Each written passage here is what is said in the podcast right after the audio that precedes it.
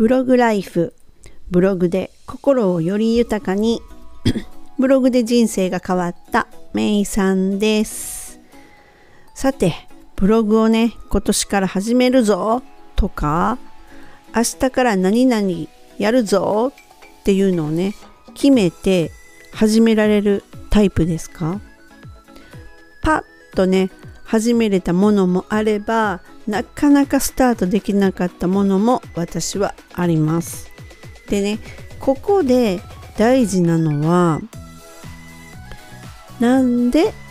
できないのかという理由を自分で知ることだと思っています。もっと言えば自分のねあの心の奥にある本当の思いっていうものを自覚すべきだと思うんですね。でそのなんで始めれないのかよし明日やるぞっていうふうに決めてもいざ明日になるとやれないスタートできない始めれない取り掛かれないっていうのがなんでなのかっていうことをそこをねこう考える必要があると思ってるんですね。ああもうまたできなかったっていう風な落ち込むっていうのを私しょっちゅう経験あるんですけどこの落ち込むっていうのはまあせいぜい5秒にしておいてその後はいやじゃあなんで自分はできひんのかなっていうことをね考える必要があるって思うんですね。でパッと思いつくものを挙げてみると新しいことをね学ぶね気力がない弱ってきてる脳みそにはちょっと刺激が強すぎるそもそも自分がやりたいことではない。茨の道って分かってて踏み込むって勇気がないな。何から始めたらよいのかがわからない。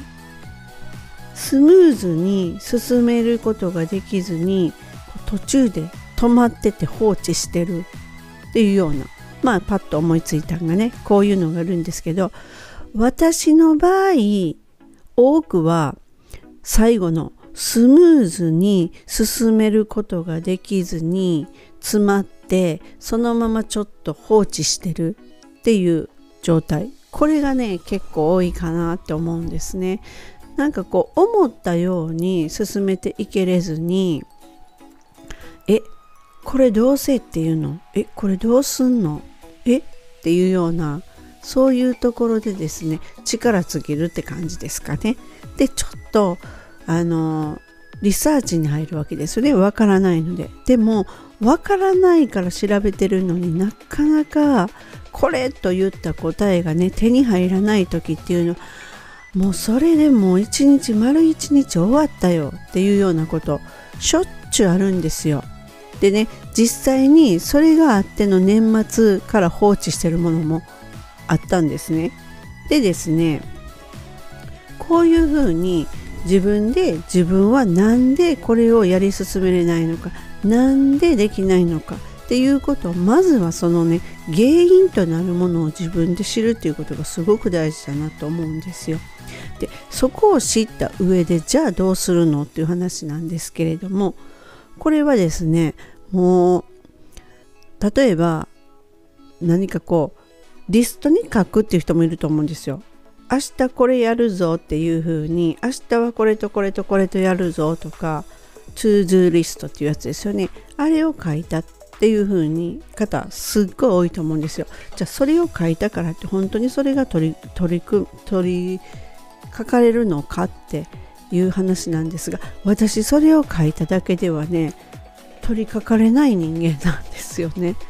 なんでこれで取りかかれないんかなっていうふうなことをねよく思う。それで取りかかれる人っていうのはあのそれはそれでいいんですよ。とてもいいことなんですよ。でも私の場合はなんかそれでも取りかかれないっていうのがあるんですよね。でまあ一つはですね普段からこうルーティンみたいになっている作業例えば月水金しますよっていうのを決めててのトゥードゥリストにそれを書いているという場合と全く新しいことを始めますよという場合ではねまたね違うと思うんですよね。で新しいことを始める時ってまあもろもろもろもろ理由あるんですよ。いざやろうと思ったらもう本当にちょっと腰が重いなとかね。もうこの先時間むっちゃかかるやろなとかね。そういうふうななんかこう先入観が邪魔することもあるしもう何やったらいいか分かんないという時もある。っていうんですがここでですね私もその今年からはなんとか自分をもう少しこうまあね、えっと、年末年始ちょっと体調を崩してましてねなかなか思うように進めないなっていうので自分でこうやはりね気になるんですよ。あれやってないあれもやらなあかんのになああできないなっていう風ながあるんですね。でその時っていうのは何が起きるのかって言ったらまずやっぱり目が開くんですよ寝てても途中で。とか入眠時にパッと目が開いてえどのぐらい経ったかなと思ったらまだ20分ぐらいしか経ってないとかいう時とかそれとかもう途中中途覚醒ですね。夜中の2時とかにパッと目が開いたらそこから寝れないとか。でまあ逆に早朝覚醒朝の5時にそんな早く起きる必要もないのに目がパッと開いてしまってそこから寝れないとか。そうなると本当にこう寝不足の一日を翌日というかその日は過ごさないといけないわけなんですね。すごく効率が悪い。でですねそこで目が開いた時にパッと何が頭の中にあるかって言ったらやっぱり常に自分がその作業を進めてられていないということが浮かぶんです一番に。なのでこのパッと目が開くっていうのはまあ、誰しもあることなんですがその時に頭に描かれてるものそこに浮かんでるものが絶対邪魔してるんだろうなという私のこれは勝手な考えですよ。それがあるから引っかかってるものはそれだなっていうことだなっていうこと分かってるんですね私はですよ。でですねここからなんですけれどもじゃあそれをどうしたらいいかって言ったらもうこれは自分をコントロールするしかないと思うんですね。じゃあ自分をコントロールしてどうすっていうことはどうするのっていうそれ人それぞれなので私のやり方っていうのだけで聞いてもらいたいんですけどもあのただね紙に書いただけではね私できないなというふうに思ったんですが年末にですねちょっと文房具屋さんに行って、まあ、文房具屋ってワクワクするじゃないですか。しません？私するんですね。で文房具屋さん行った時にすごいこうハードカバーの何でしょうね日記帳みたいなのがあったんですね、まあ、文房具屋って言ってもこれ100均なんですけども。でハードカバーでそれで開いたらねほんと B6 ぐらいのちっちゃいサイズなんですが4日分かけるようになってましてでそれで日付も自分で入れるんですけれどもそこにですねただの ToDo じゃなくってちょっとこう手書きで全部手書きでこう四角書いて何するっていうのをやってみたんですよ。でできたら色ペンでチェック入れるみたいなことをやってみたんですね。でそれだけだとねなんかもう一つなんかパッと晴れないんですよ気持ちが。でそれでね今度やってみたのがその日の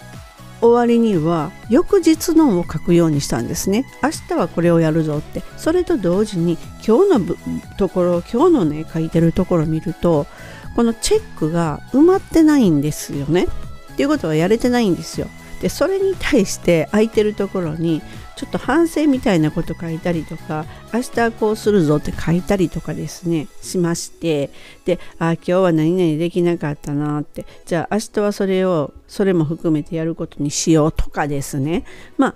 こう、まあ、一種の反省みたいなもんですかね。を書くようにしたんですよ。そしたらですねその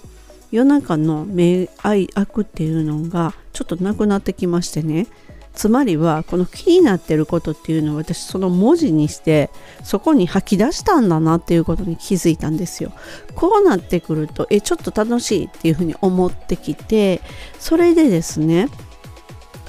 そこに書いてでしかもね書くだけだったらダメだっていうのはどういうことかというとですね書いても始めれるかどうかっていうのは別でっていうのは始めれる準備ができていないんですよ。なのでその明日から始めるぞだったらもう明日ですねこのパソコン前に着席したと同時に始める準備を今日にしとけよっていう話になってくるんですよ。明日始めるぞで明日準備したためなんだ明日スタートできる準備をもう事前にしとくっていうことがポイントだなっていうふうに思ったんですね。でそれをねこう自分私の口で私が思うにはこれが私流の自分コントロールだなっていうふうに思ったんです。それはもうほんと人それぞれだと思うんですよ。なのでね大事なことっていうのはまずなんで自分はできひんのかなっていうね原因っていうもの理由っていうものをちゃんと深掘りして見つける。そしてそれに合わせて自分をコントロールするっていうやり方を見つける。そのために例えば始めるっていうのを明日始めるって決めなくても始めるための準備を始めるっていうふうにするっていうことが大事だと思うんですよ。でねそういうふうに先ほどのことを踏まえてで年末に私がスムーズに行えなかったスムーズにねいかなかったことで放置してるってことをこの年明けてちょっとこのノートも付け出してちょっとやってみたんですよ。そしたらあれ？ってなんでできなかったんっていうぐらいスルッとできたんですよ。不思議だなと思って。なんであんなもうすごく気重かったんですよ。年末からずっとかかってても全然スムーズにことが解決できなかったのでこれをまた、まあ、もう年年も明けたしまあ変な話1年かかってでもやろうと思ってたんですよ。今年中には解決さそうとかそうするとですねほんと半日ほどもかからずにスルって解決できたのでえー、と思ってですね。なるほど。ちょっとこっちいい風向いてくれたかなみたいな風にも思ってここで私一喜一憂するタイプだなっていう風にまた自覚したんですけどね。はい、なんで自分をですねコントロールしながら自分のテンション上げていくっていうのを持っていくってすごく大事だと思いました。まあね私の本当100%私のこのなんか独り言みたいな話になったんですけれども誰かの参考になれば嬉しいです。本日も最後までお聴きくださりありがとうございました。ではまたすぐお会いしましょう。めいさんでした。バイバイ。